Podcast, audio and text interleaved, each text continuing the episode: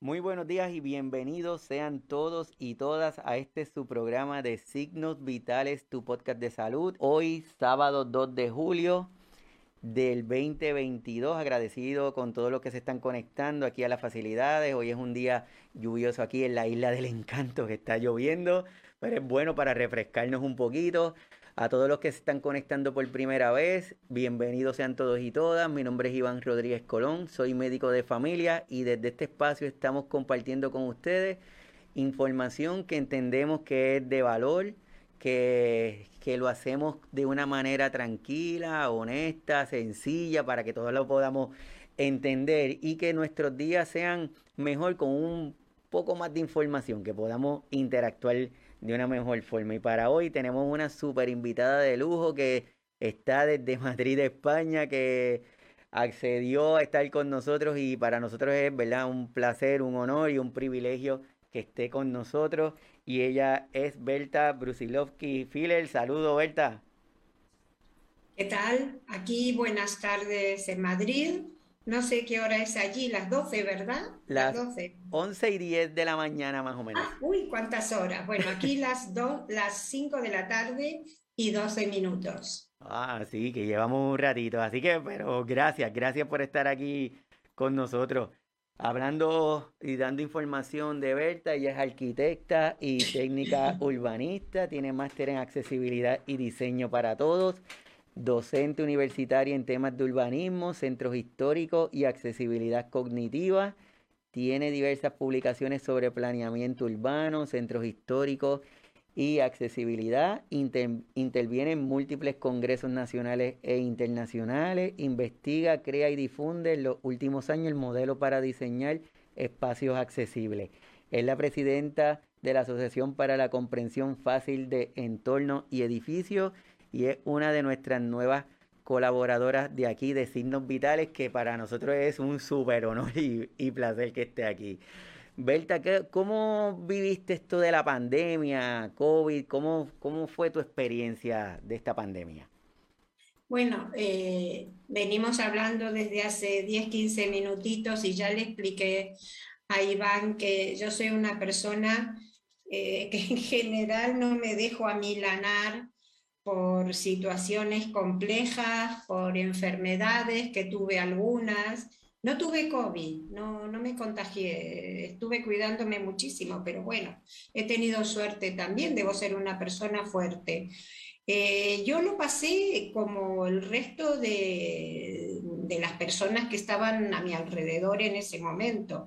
Todo esto empezó en 2020, así fue, nos cayó como un mazazo el, el COVID y entonces nos tuvimos que ir adaptando a las situaciones.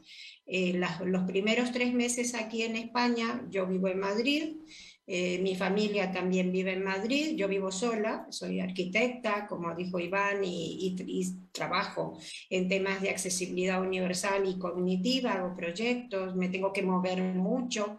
Y durante los tres primeros meses del COVID, prácticamente yo estuve encerrada en mi casa porque las personas de mi edad pues no, no nos dejaba salir la, política sanitaria de, España y gracias a eso pues creo que hubo eh, menos problemas de los que hubo en otros países. Bueno, me parece, no lo sé. Yo creo que la política del COVID en España ha sido bastante bien eh, gestionada de manera estratégica en cada una de las comunidades autónomas, que ya sabéis que España está dividida en 17 áreas que se llaman comunidades autónomas. Bueno, para hablar de mí, eh, durante esos tres meses prácticamente yo estuve encerrada en mi casa, mis hijos venían, me traían la comida, me dejaban la bolsa de la comida fuera y yo tenía que entrarle en la casa porque es que no nos podíamos perdón, no nos podíamos comunicar para nada, nada. Incluso a mis hijos hubo un momento en que ellos no podían eh, ir por la carretera porque estábamos todos enclaustrados. Entonces, ellos lo que hacían era traerme la comida, sacaban la foto mía, me sacaban una foto, yo estaba detrás de la ventana, detrás del cristal con cara de, de asustada sacaban la foto, entonces si la policía los detenía, los paraba, pues mostraban la foto. No es que fuimos a dejarle la comida a mi madre. Pero eh, yo soy arquitecta, soy urbanista, soy muy estudiosa y, desde hace muchos años me dedico a la accesibilidad cognitiva. Y gracias a esta dedicación mía, pues estuve pues, pues, trabajando durante 2020, durante 2021 y este comienzo de 2022 ya es estupendo para nosotros.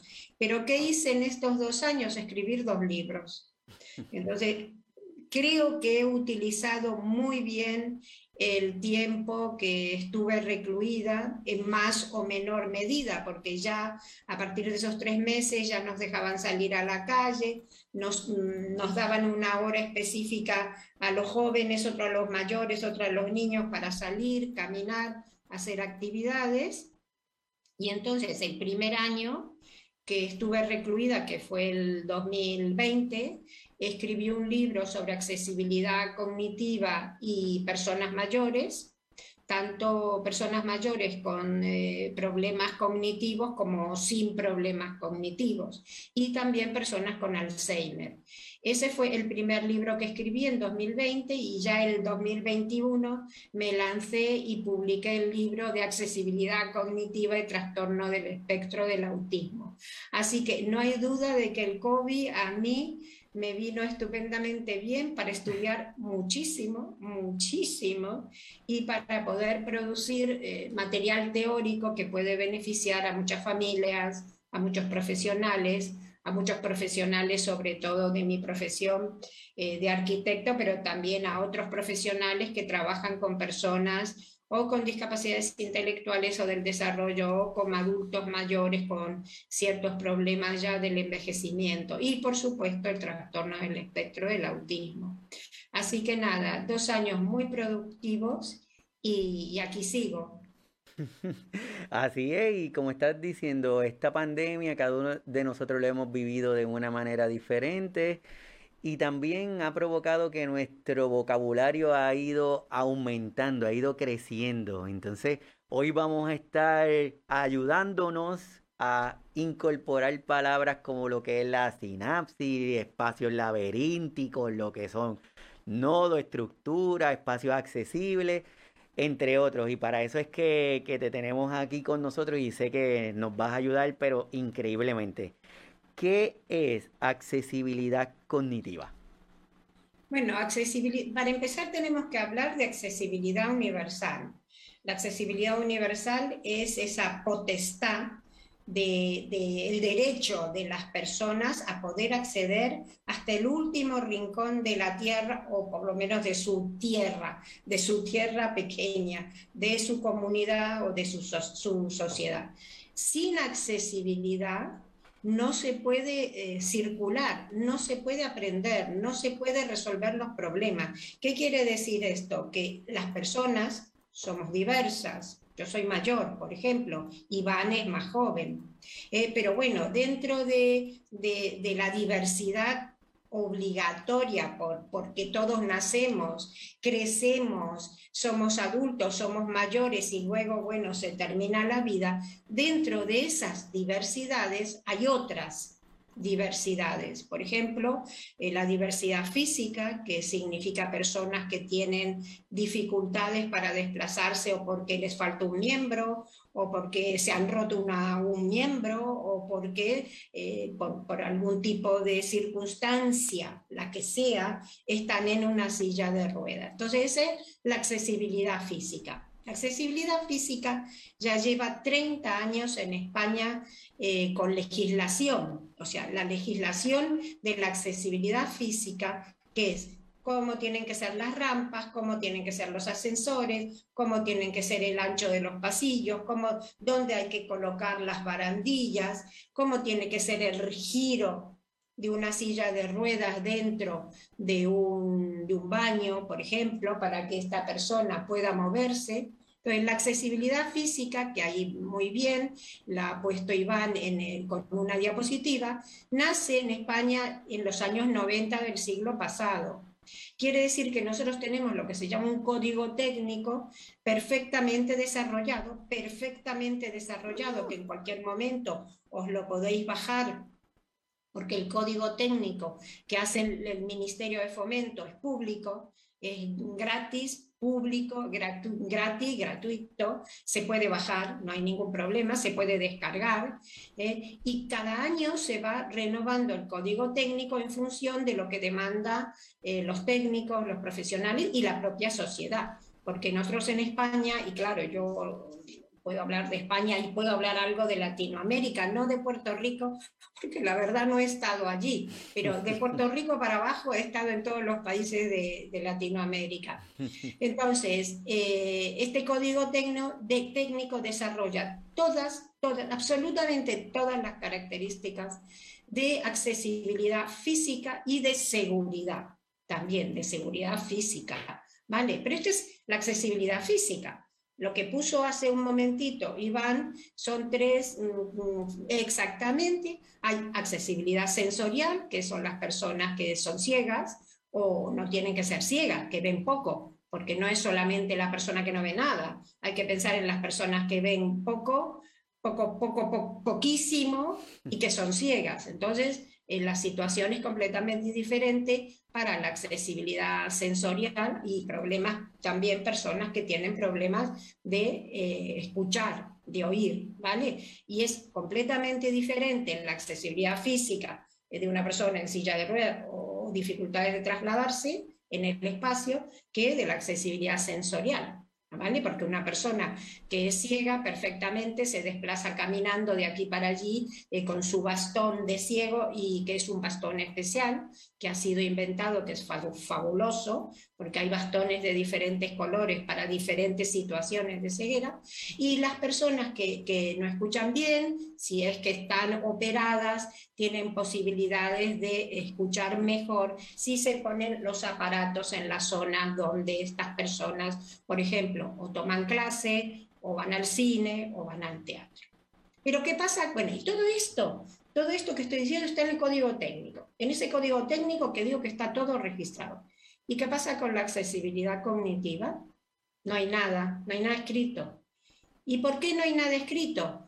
No hay nada escrito porque la accesibilidad cognitiva, si la accesibilidad física nació en 1985, 1990, la cognitiva hasta los años, mm, hasta los 10 primeros años de, este siglo, hasta 2009, 2010, no se hablaba de ella prácticamente, ¿vale? incluso la accesibilidad cognitiva nace para resolver los problemas de eh, la espacialidad, la mejor espacialidad para personas con discapacidades intelectuales o del desarrollo. Pero yo trabajo en este momento con personas con deterioro cognitivo, que son mayores, personas con Alzheimer, que son, no que son mayores o no son tan mayores, porque desgraciadamente el Alzheimer, ahora estoy trabajando con personas de 40 años que tienen Alzheimer. Entonces, ¿qué pasa con la accesibilidad cognitiva? Que es muy variada, muy, muy, muy variada. No es como una pendiente de una rampa. El 6% en tal caso, el 8% en tal otro y el 12%. No, la accesibilidad cognitiva es algo muy complejo que yo estudio desde el año 2010, en que hice un máster de accesibilidad universal y entonces yo, que, como, como a mí nadie me enseñó cómo resolver la accesibilidad cognitiva, yo dije, ah, no, yo me pongo aquí a pensar. Y me puse a pensar. Y entonces hice, eh, desarrollé un modelo para diseñar espacios accesibles, espectro cognitivo, que lleva estas palabras que Iván puso en la diapositiva, que son sinapsis, este, espacios laberínticos, modelo, vamos a ver, modelo es modelo para diseñar espacios accesibles, espectro cognitivo. Los espacios laberínticos son los que hay que romper. Cuando un espacio es laberíntico, no es comprensible eh, y dificulta la, orientación, el direccionamiento, la capacidad de las personas, ya sea con discapacidad intelectual, con deterioro cognitivo, con autismo, para que se puedan desplazar fácilmente de un lado a otro. Es decir, que hay que romper el espectro, el, el efecto laberinto para que haya accesibilidad cognitiva. Eh, eh, la estructura es algo fundamental, porque si no hay una estructura reconocible, las personas no van a poder desplazarse por esos espacios porque no van a ser comprensibles. Voy a poner un ejemplo y dentro de unos cinco minutos os voy a pasar un PowerPoint para ver que, las cosas que hemos hecho aquí. Les voy a poner un ejemplo. Em, si, si eh, yo estoy trabajando ahora en centros de día para personas mayores. Los centros de día en España son unos, unos equipamientos donde las personas mayores van a las 9 o 10 de la mañana y a las 5 o 6 de la tarde se van a su casa. Y entonces esto sirve para personas que tienen o algún problema de, digamos, físico, porque necesitan apoyos, necesitan algún aparato o necesitan un bastón o necesitan apoyarse en, en, otras personas, es un apoyo humano. Pero estas personas que tienen problemas físicos, pero yo trabajo con personas con deterioro cognitivo. ¿Vale? Entonces, el, deterioro cognitivo de estas personas es muy, muy, muy, muy, muy variable, muy variable. No sirven los mismos, los mismos eh, centros para personas que tienen deterioro cognitivo y Alzheimer que personas que tienen un problema físico. Y voy a poner un ejemplo. En el, centro, en el, en el centro de día en el que estoy ahora, que es un centro de día para personas con Alzheimer joven, tienen, esas personas tienen 40 años, tienen Alzheimer, tienen 50, hasta 60 años, porque el Alzheimer joven va desde la edad que, lamentablemente se desencadena, 40 eh, años, por ejemplo, eh, pero hasta los 63, 64 años. En ese momento el Alzheimer ya no es joven o precoz, es Alzheimer eh, como una enfermedad del envejecimiento. Entonces, ¿qué pasa? Que la estructura de este centro de día no está correctamente diseñado. ¿Por qué? Porque es un edificio que se ha regalado, alguien, no sé quién, regaló al Ayuntamiento de Madrid, y entonces la estructura, la organización de ese centro de día no está preparado para personas que tienen Alzheimer precoz. Entonces, a mí me dicen, bueno, y ahora tú resuelves los problemas.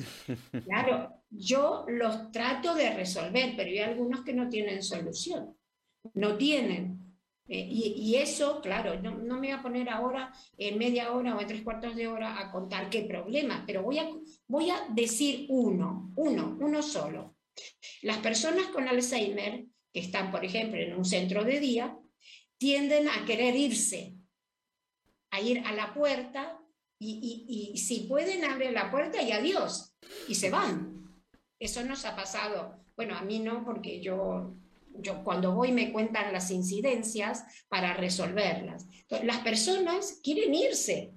si, si resulta que para pasar del pasillo derecho del centro al pasillo izquierdo tienen que pasar por el hall de entrada, eso es un inconveniente y eso es un error de organización, un defecto de la estructura del edificio.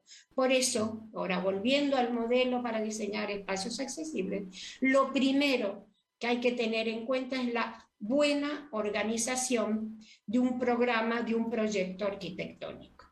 ¿Vale? Entonces, creo que con esto la palabra estructura o organización habéis entendido y luego hay que resolver el efecto laberinto y otros aspectos que, veremos ahora rápidamente. Así es, y, y te debo confesar que una vez que estamos expuestos al tema, empezamos a leer, nuestra forma de ver las cosas cambia, porque ahora yo llego a los sitios sin saber nada, solamente es con lo que he leído y lo que tú nos estás diciendo y ya automáticamente ya uno empieza a ver esas estructuras que no son tan amigables. Entonces, porque nosotros lo vemos porque si no tenemos hasta el momento, gracias a Dios, alguna discapacidad, pues no lo vemos como un problema, pero si se me hace difícil caminar, hay un escalón y no hay otra alternativa, ese es un problema para esa persona. Entonces, eso que nos estás comentando es súper, súper, súper importante. Entonces, también queremos resolver algunas cosas buscando o atacando, por decirlo de alguna forma, a la persona, pero no a las estructuras. Entonces también eso nos pasa con pacientitos de Alzheimer, que tenemos compartiendo aquí en el chat también a personas que tienen Parkinson, Parkinson de estadio precoz, entonces no buscamos modificar el ambiente, sino tratamos de modificar a la persona y eso no, pues no. Eso es horrible, eso es horrible. Por eso yo, eh, claro, como tuve tanto tiempo con, con el COVID de estudiar, pues en el año 2020 leí las 800 páginas de un libro que se llama Neurología de la Conducta y a, partir de mi modelo para diseñar espacios accesibles, espectro cognitivo, desarrollé un nuevo modelo basado en qué? En cómo funciona la persona en el espacio. Pero no es lo mismo una persona con Alzheimer que una persona con Parkinson, que un niño que tiene autismo. Es diferente. Por eso el libro de personas mayores incluye personas con problemas físicos, personas con deterioro cognitivo leve, personas con Parkinson y personas con Alzheimer, bueno, u otras demencias. ¿Vale? Entonces, cada capítulo se refiere a la neurología de la conducta espacial de estas personas y entonces yo, eh, entre comillas, inventé un método para que esas personas funcionen mejor en el espacio. Por eso la arquitectura es tan importante, porque no podemos decir, bueno, y ahora vamos a resolver los problemas de este edificio con pictogramas. No, porque el pictograma es un dibujo. Y os voy a decir más. Las personas que tienen Alzheimer precoz muchas veces no reconocen esos dibujos. Mm. Entonces, ¿cómo vamos a decir que la accesibilidad cognitiva solo se resuelve con pictogramas? Sí, mm. se resolverá en, determinado caso con pictogramas, pero es la arquitectura, es el espacio el que debe cambiar, ajustarse a la persona y no la persona al espacio. Con respecto a lo que tú dijiste del escalón, eso es, fíjate, es una palabra que normalmente nos llama a la atención, a nuestro oído, personas con silla de ruedas, ¿verdad? Pues resulta que las personas con Alzheimer precoz no distinguen los escalones tampoco. O sea, pueden pasar un escalón porque no tienen problemas, no tienen problemas físicos, pero no ven el escalón porque tienen problemas de la percepción. Entonces, si tú esto no lo sabes, si no lo sabes, crees que un escalón es un problema de una persona en silla de ruedas. Y no, un escalón es un problema para una persona con Alzheimer precoz fundamentalmente, que tiene problemas de la percepción. Porque lo primero que afecta el Alzheimer precoz, una persona de 40 años, que va al supermercado y se cae. ¿Por qué se cae? Porque hay un escaloncito que no vio, porque no lo ve. Entonces, ¿qué tenemos que, ver, que hacer? Resolver. Primero, no poner escalones, pero si hay escalones, inventar un elemento que a esa persona le llame la atención para que sepa que eso que hay ahí es un escalón. Y esto solo la arquitectura lo puede resolver, no lo puede resolver ni los pictogramas ni la lectura fácil porque aquí en España hay organizaciones que trabajan en pro, trabajan muchísimo en pro de la discapacidad intelectual o del desarrollo, y ellos promueven la accesibilidad cognitiva desde el punto de vista de los pictogramas y de la lectura fácil. Y yo soy la, claro, como yo soy arquitecta y, y todo lo que estudio, lo estudio para resolver los problemas de la arquitectura, pues yo soy la, que lleva la bandera de la accesibilidad cognitiva y la arquitectura. muy bien, eso está muy bien. Y voy a aprovechar que está compartiendo eso para hablar de capacidades cognitivas, para que todos los que nos están viendo, todos los que van a estar escuchando luego el podcast, para que vayan relacionando las palabras y capacidades cognitivas se refiere a todo lo relacionado con el procesamiento de la información, como Berta nos está diciendo. Eso va desde la atención, percepción, memoria, resolución de problemas, comprensión, establecimiento de analogía, entre otras. Y yo creo que esa definición que está ahí, Berta me, me lo aclara, ahí nos habla de muchos de nuestras personas, pueden ser nuestros adultos mayores que no están enfermos, pero por la edad vamos perdiendo algo de la percepción, de la atención. También ahí podemos incluir al grupo de adultos que tienen condiciones neurogenerativas, tenemos a jóvenes, niños que tienen condiciones de, de edades de nacimiento. O sea que esa definición nos ayuda como que a entender lo que Berta nos está diciendo y cambiar la mirada, que yo creo que eso, eso yo entiendo que va a ser una de nuestras misiones hoy, el cambiar la mirada, que no, no vamos a ver a la persona como la que tiene la situación, probablemente es el espacio, somos nosotros y si podemos hacer algo, pues de show, para eso tenemos a Berta. Claro, porque esto está muy bien, la diapositiva esta, porque yo trabajaba con el, modelo para diseñar espacios accesibles, espectro cognitivo, y desarrollé una metodología que rápidamente voy a pasar el PowerPoint dentro de un momentito. Pero mm, yo como trabajaba, porque os quiero decir que cuando empecé a trabajar, trabajaba con discapacidad intelectual, personas con discapacidad intelectual. Trabajé cinco años con una organización que se llama Fañas, de personas con discapacidad intelectual, eh, con la que tuve la enorme suerte de trabajar, porque el primer libro que escribí, importantísimo, porque yo escribí ya 14 libros, ¿vale? Que están todos colgados en Internet, unos son de descarga gratis, otros no, pero bueno, ahí están. Entonces, eh, yo trabajaba con personas con discapacidad intelectual y lo que me llamaba muchísimo la atención eran los problemas de memoria que tenían ellos. Y yo, claro, dije, ¿y por qué? A ver, ¿qué tendrá, qué afección tendrán, qué, qué problema en, en, el cerebro tendrán? Porque todo lo que somos nosotros es cerebro os digo la verdad, o sea que no digamos que el corazón y el... No, no, no, vamos a ver. Si el cerebro no funciona, no funciona nada, ¿vale? O sea, el cerebro al no funcionar nos deja en, estado de, de coma, ¿vale? Entonces, ¿qué pasa en el cerebro con las personas que tienen discapacidades intelectuales o del desarrollo para que tengan tantas dificultades de memoria. Y entonces fue ahí donde a partir de mi modelo para diseñar, que yo ya tenía como muy establecido, lo primero que hice fue estudiar la memoria. No la memoria, porque no es la memoria. Para todos los que estén escuchando, no sé si saben que existen muchísimas memorias. el primer libro que yo me puse a profundizar los problemas del, del, cerebro de las personas con discapacidad intelectual son problemas de memoria. Y después ya me puse a estudiar otros aspectos más complejos de conducta espacial. Pero lo primero que me llamó la atención es cómo así se olvidaban algunas cosas. Claro, y ahí descubrí que existen diferentes memorias. Eso que es así se llama memoria de corto plazo o memoria de trabajo. ¿eh? Y esa no dura nada. Si yo también tengo miedo de estar hablando con vosotros ahora, decir algo y, al segundo, a los 10 segundos se me olvida lo que dije antes.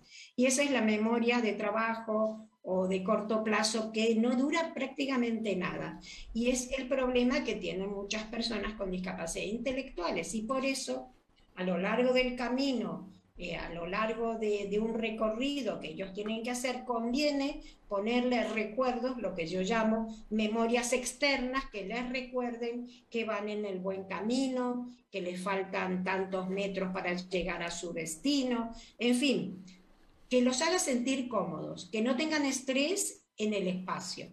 ¿eh? Porque, claro, el estrés les quita también a ellos condiciones, les quita eh, capacidades ejecutivas, que son importantísimas. La capacidad ejecutiva es la capacidad nuestra de las personas de tomar decisiones, de hacer dos, tres, cuatro cosas al mismo al momento, en el mismo momento, ¿vale? Es lo que acaba de mostrar Iván, que eran las capacidades cognitivas. Y por supuesto la atención. Sin atención no se puede hacer nada. Si yo en este momento eh, agarro el teléfono y me pongo así de, sin que os deis cuenta a mirar los mensajes que me han llegado, seguramente voy a decir tonterías aquí. O sea que la atención hay que concentrarla y sobre todo hay que concentrarla cuando las personas tienen algún problema cognitivo o deterioro cognitivo, como pasa con, con los mayores, ¿vale? Así es, por eso es que el tema es tan fascinante y cuando uno empieza a conocerlo, le, entonces que le llama la atención, mientras uno no no, tiene, no busca o no tiene la oportunidad de tener esta información que tú nos estás dando, pues vamos a continuar viendo ese pasillo que no tiene ningún letrero, que me dicen muchas veces en mi, en mi área de en oficina, hospital, muchas veces alguien te pregunta, estoy buscando el área de laboratorio, y uno le dice, es en la quinta puerta, pero la quinta puerta no tiene ningún letrero, no tiene ningún color, no tiene nada que te identifique y es la primera vez que yo llego a ese sitio, entonces uno está tratando de adivinar, por eso es que, que es súper interesante lo que tú nos estás trayendo. Sí, y cuando antes hablamos de organización y estructura, es que hay que pensar que a lo mejor el pasillo no es bueno para todo que hay que estar ya pensando en arquitecturas que no son solo pasillos con puertas, mm. ¿eh? porque las puertas están muy bien, ¿sí? Uno tiene, claro, si tú vas a un hotel, necesitas que tu habitación tenga una puerta para separarse del pasillo y de las otras habitaciones, pero eso es un hotel, no es un colegio, no es una guardería, no es un, no es un centro de día de mayores. A lo mejor las puertas tienen que ir desapareciendo y los pasillos también, que esté todo mucho más integrado y que las personas puedan hacer actividades más relacionadas entre sí. ¿eh? Y además, cuando haya necesidad de cerrar una zona, se buscan elementos de diseño arquitectónico para cerrar esas zonas. ¿Vale? Entonces, yo creo que el problema es que estamos, eh, Iván, estamos eh, los arquitectos muy centrados en, metodologías muy tradicionales, muy apegadas a, lo que se llama el pasillo, porque el pasillo es un, un, elemento arquitectónico muy importante y además a lo largo de la historia se ha valorado mucho el pasillo, pero ahora hay que pensar que a lo mejor hay que cambiar el chip y ya no es el pasillo, es otra cosa que se llamará pasillo 1, pero no es pasillo tradicional, ¿no? Entonces, como mm, no queda mucho tiempo, ¿verdad? Si quieres, paso la, el PowerPoint para que veáis qué hemos hecho nosotros, pero es un PowerPoint de hace unos cuantos años, no voy a compartir pantalla, no es un PowerPoint eh, último, porque creo que primero hay que impregnarse en lo que es, eh, la, lo que es la accesibilidad cognitiva para... Eh, se ve bien, ¿verdad, Iván? Sí. Vale, perfecto. Entonces, hay que impregnarse en lo que es la accesibilidad cognitiva para seguir aprendiendo. Entonces, el modelo para diseñar espacios accesibles tiene detrás un método y mucho trabajo. O sea, yo no me lo inventé de la nada, tuve que estudiar muchísimo, tuve que estudiar la percepción, los aspectos sensoriales y entonces, ¿qué he hecho? ¿Qué, qué tiene de novedoso esto? Es un método innovador, participativo y de diseño para la accesibilidad cognitiva. Es innovador porque no hay otro así, es que no hay, no hay, no hay porque era tan complejo que parece que solo una persona como yo, que es tan voluntariosa, pudo meterse a fondo en, el tratamiento del problema. Y es participativo porque yo siempre he trabajado directamente en relación con la persona. Persona con discapacidad, persona mayor, persona con autismo o persona con, con una enfermedad determinada. Que necesita, para que este proyecto necesita mucha sensibilización para el desarrollo de los proyectos, ¿vale? Hay que diseñar hay que diagnosticar y hay que hacer evaluaciones en accesibilidad cognitiva. ¿Vale? Entonces, ¿el resultado qué es? El método modelo participativo para la comprensión de entornos y edificios. ¿Para qué? ¿Qué hace? Crea un vocabulario espacial de lugar, un vocabulario espacial de lugar, de tipos de señales que son los responsables de la orientación. El modelo tiene unos principios, como dije antes, hay que neutralizar el efecto laberinto. Si, si hacemos espacios laberintos y laberínticos, pues las personas se van a perder siempre. ¿Y cómo se resuelve el efecto laberinto? Con un buen diseño, de eso no me cabe la menor duda, pero haciendo que todos los encuentros entre espacios estén perfectamente diseñados. Y la palabra encrucijada es muy importante, porque ¿qué hay que hacer? Romper las encrucijadas. La encrucijada es un lugar, cuando yo voy a un encuentro de caminos, eso es una encrucijada. Bueno, eso tengo que romperlo. ¿Para qué? Para evitar confusión y desorientación. Y hay que eliminar obstáculos de diseño, no hay que poner cosas sobrantes en el, espacio. ¿Por qué? Porque eso impide que la gente pueda centrar su atención. Tenéis que tener en cuenta que personas con deterioro cognitivo, personas con discapacidades intelectuales, personas con autismo, eh, no tienen tanta posibilidad de concentrarse, sobre todo en espacios que están llenos de papeles, llenos de cuadros y llenos de figuras. ¿Vale? Y hay que crear eh, eh, referencias, referencias cuando el edificio, como conté antes con respecto a este edificio de, Alzheimer precoz, no reúne las condiciones adecuadas. Entonces, ¿cuáles son las palabras clave? Efecto laberinto, encrucijada, obstáculos físicos y de la percepción. Eh, ¿Qué tenemos que hacer? Por ejemplo, yo, esto es mío, es decir, yo voy a contar algo que es esto, que, que, se me ocurrió a mí, para que no haya desorientación, cada tanto tengo que crear un efecto que yo lo inventé a este nombre, efecto umbral. ¿Y qué es esto? Que cada tanto tengo que colocar una marca para evitar que la gente se pierda. ¿Eh? Y luego hay otros aspectos que no se pueden contar aquí en cinco minutos porque os voy a marear. Así que lo que voy a mostrar son ejemplos de lo que he hecho en los años 2000, entre 2016 y 2018, que publiqué el libro Índice de Accesibilidad Cognitiva. Ahí tenéis ese pasillo ese pasillo que dice A12 y A11. Era un pasillo que tú tenías dos puertas, pero ¿dónde entro? ¿A la de la derecha? ¿La de la izquierda? ¿Por dónde voy? ¿Por el lado derecho? ¿Por el izquierdo? Entonces, el efecto umbral me va marcando, en este caso con flechitas de ida y flechitas de vuelta, ¿eh? para que yo me dirija hacia la A12, que es un, un aula de una universidad. Esto es de una universidad, no tiene nada que ver con personas con discapacidad intelectual porque es una universidad, pero la gente no llegaba a los exámenes porque se perdía en los pasillos. Y luego el efecto agrupación, segregación significa que si yo quiero que se destaque algo, pues por ejemplo le cambio el color y lo pongo en amarillo. Y al resto lo dejo en, azul, en celeste o en cualquier otro color. Entonces, el efecto agrupación, segregación, destacará lo que yo quiero destacar.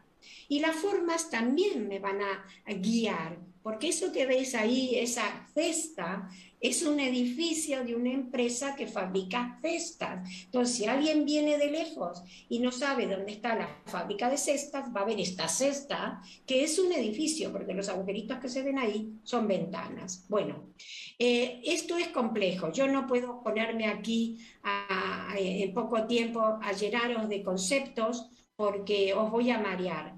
Pero sí quiero deciros qué es la sinapsis que, que Iván puso antes. La sinapsis espacial son puentes de unión.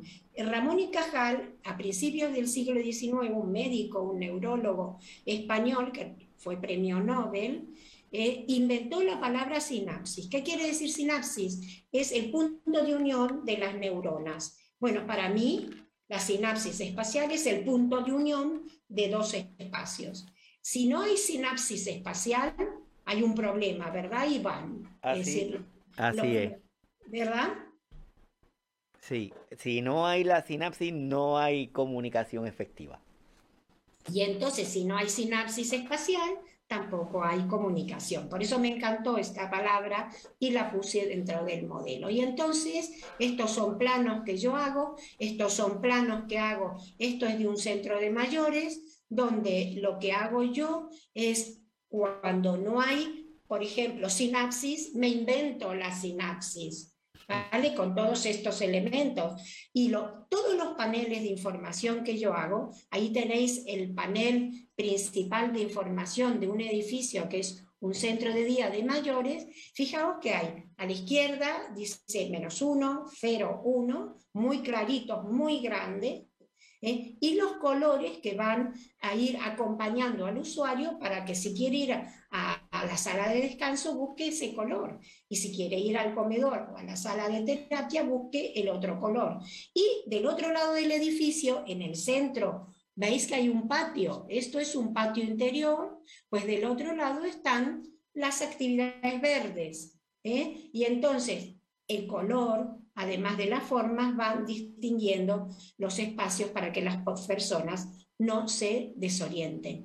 Pero más importante, yo ya no hago los famosos pictogramas de plena inclusión, yo diseño figuras humanas reales a tamaño casi real para que acompañen a las personas mayores en, sus, su movilidad espacial en los centros de día.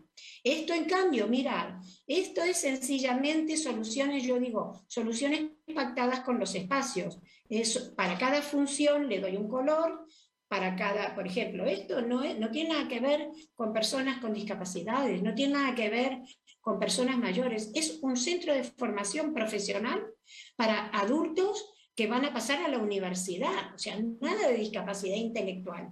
Pero ¿qué pasa? Como hay, fijaos, uno, dos, tres, cuatro, cinco, seis, siete, ocho edificios, cuando entraban se perdían y no llegaban a horario a los exámenes porque no sabían cómo llegar a su aula, por, por la confusión interior. Entonces, a través de pactar soluciones con los edificios y con los diferentes espacios, mediante qué? Mediante colores, mediante letreros, mediante un panel importantísimo, como veis aquí, de información, pues las personas ahora sí llegan a tiempo a dar su examen.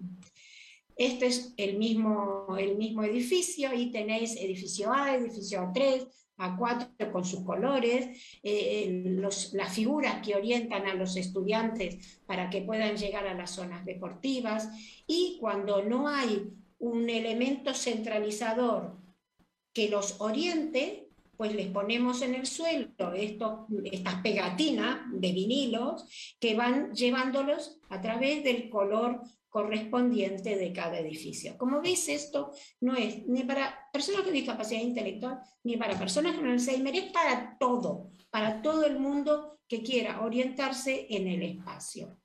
Eh, y entonces, esta metodología es participativa, porque trabaja con personas con discapacidad intelectual. Por eso mi método eh, trabaja con los usuarios, eh, en lectura fácil también, los capacitamos, con ellos hacemos evaluaciones, luego se diseña y el libro que yo mm, escribí, que se llama Índice de Accesibilidad Cognitiva, permite perfectamente saber, hacer, eh, evaluar si un edificio tiene accesibilidad cognitiva o no. Y este libro que dice Guía para Formación en Accesibilidad Cognitiva es gratis, se descarga eh, libremente y lo podéis conseguir en cualquier, en internet. Y aquí tenemos casos de inclusión y formación a las personas. Todas estas personas que veis aquí abajo son de Afañas, tienen discapacidades intelectuales diversas. Esta es una chica que es evaluadora espacial, este muchacho también, y aquí estoy yo, eh, en la presentación de un libro que hicimos con la Comunidad de Madrid, que es este, Diagnóstico de Accesibilidad Cognitiva en Espacios y Entornos de Trabajo. Y ahí estamos todos ahí contentos presentando el trabajo. Entonces, aquí, eh, ¿cómo vamos de tiempo? Estamos bien. Sí, bueno, a ver, vamos a ver, os pongo este, este vídeo. ¿Lo ven? ¿Se escucha? Sí. Vale. Primer objetivo, padrón. A por ello. Un, sello que te ponen en una hoja para que te pares como que vives aquí. ¿no? Entonces, No. No, no. Aquí lo encontramos. ¿Damos una vuelta o damos como así?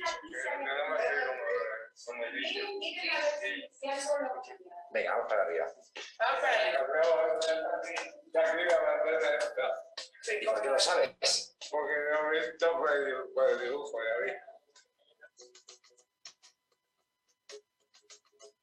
De la flecha que vienen caminando y, que toman una flecha y que luego, luego, luego tuerza la misma flecha y que luego, que luego se sale en el ¿Qué le pasa a la silla de ruedas aquí? no, de la silla de ruedas. Pues, pues eh, está muy,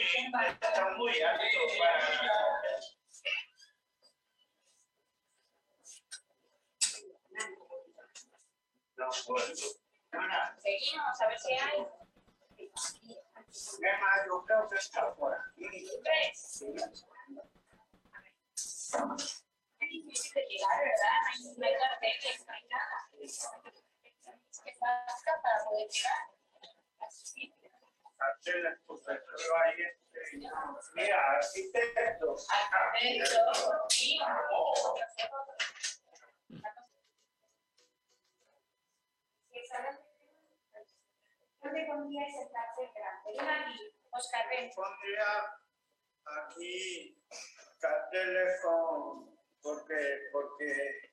a veces en los hospitales y eso hay, hay carteles aquí, hay flechitas para que te indiquen Como un caminito. si Un caminito. el salón de frente. Vale. Y luego, y luego en la pared pues, pondría más carteles o más flechitas en las paredes para que te vayan indicando como por ejemplo este, para que, para que te vayan indicando dónde está el, El salón de pre-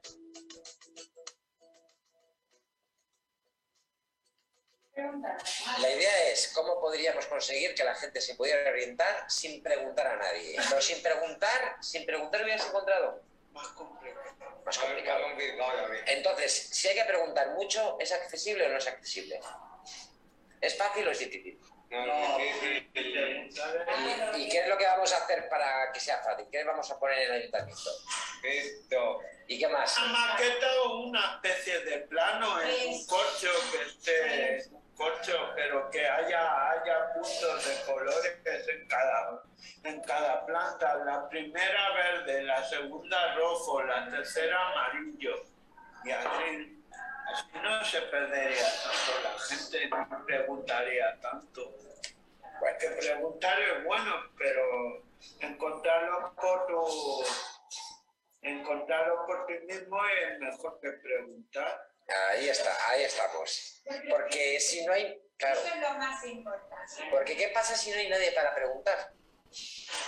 Nos perdemos. Como, como te pasó con el metro, ¿no? Pues eso es lo que vamos a proponerles, ¿os parece, chicos? ¿Vale? Un aplauso. Sí, señor.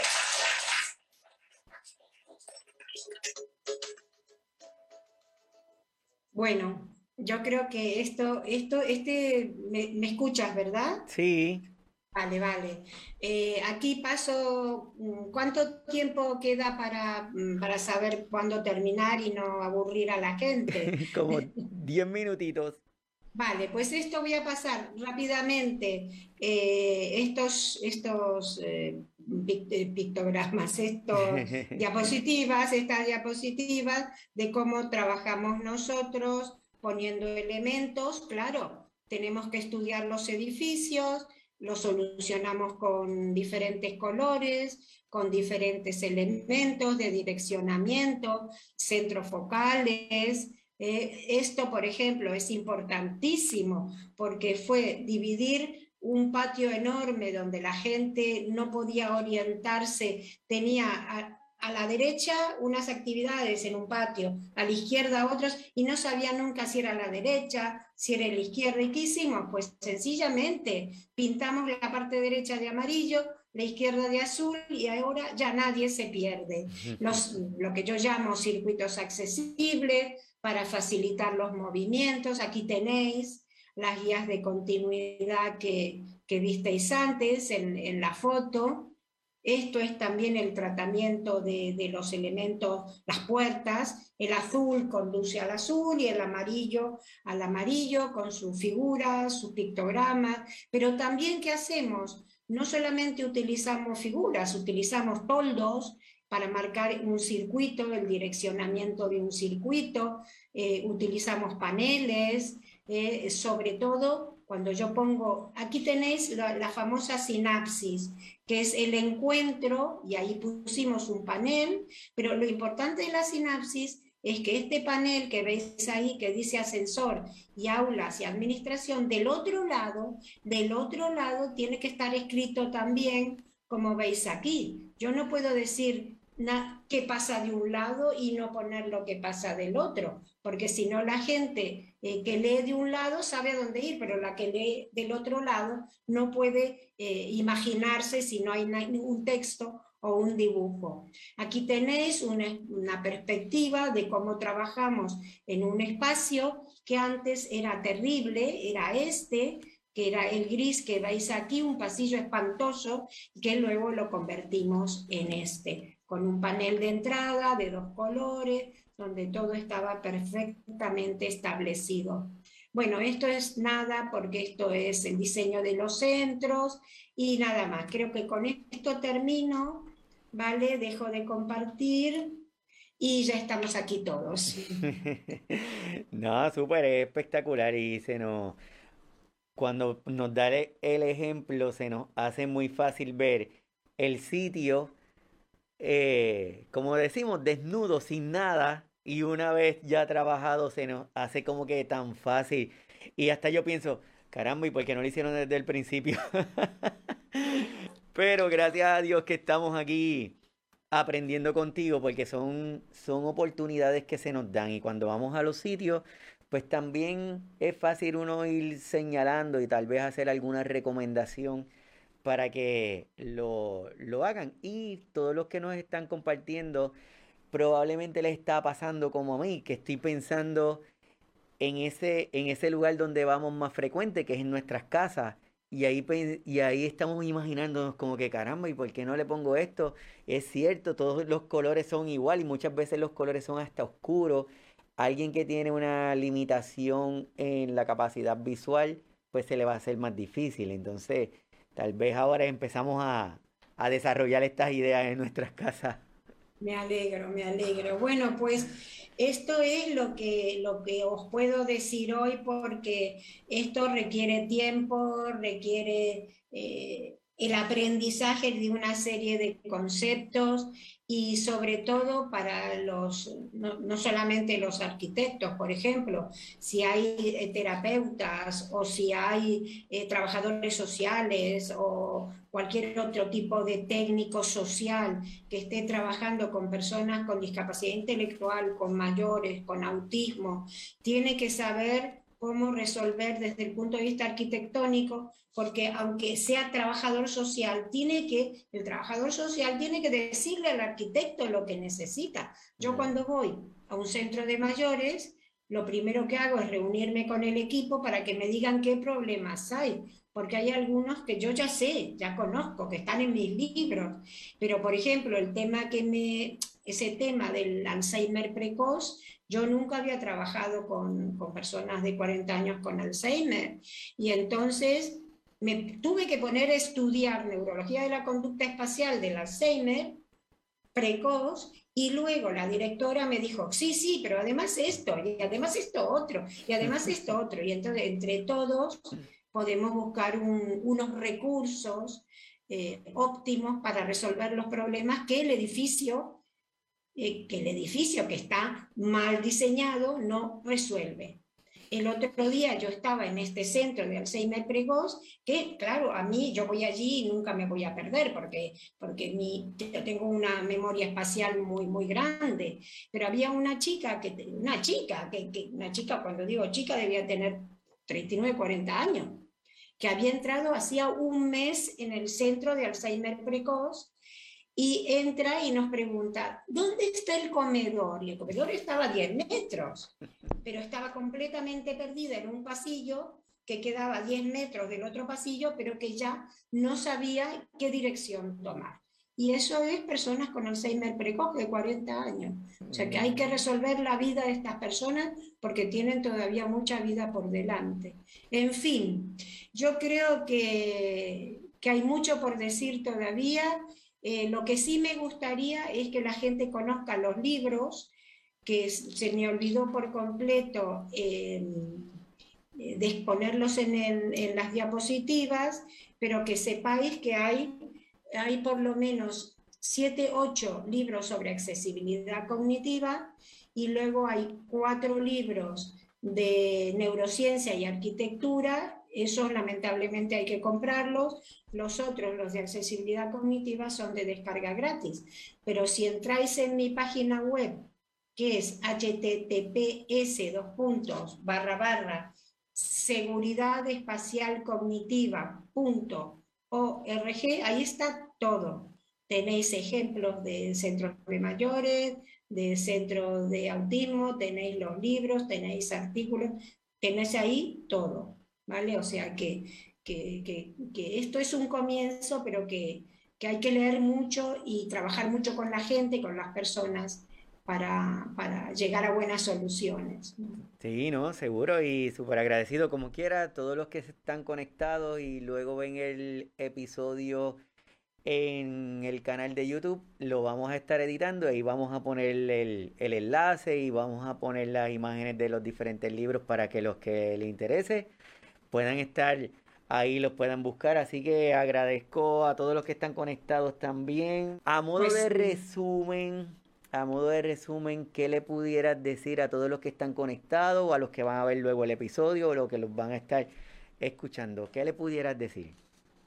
Bueno, yo lo que puedo decir es que se dejen invadir de, esta metodología de trabajo y de otras parecidas también, ¿no? que pueda haber por ahí, que es una metodología de trabajo sobre todo centrada en la persona. O sea, yo estoy centrada en la persona, eh, con sus características, su diversidad, y si tú no estás centrado en la persona, en las personas, en su diversidad, en las necesidades de esa persona, evidentemente le vas a dar una pastilla para el estómago cuando le duele la pierna.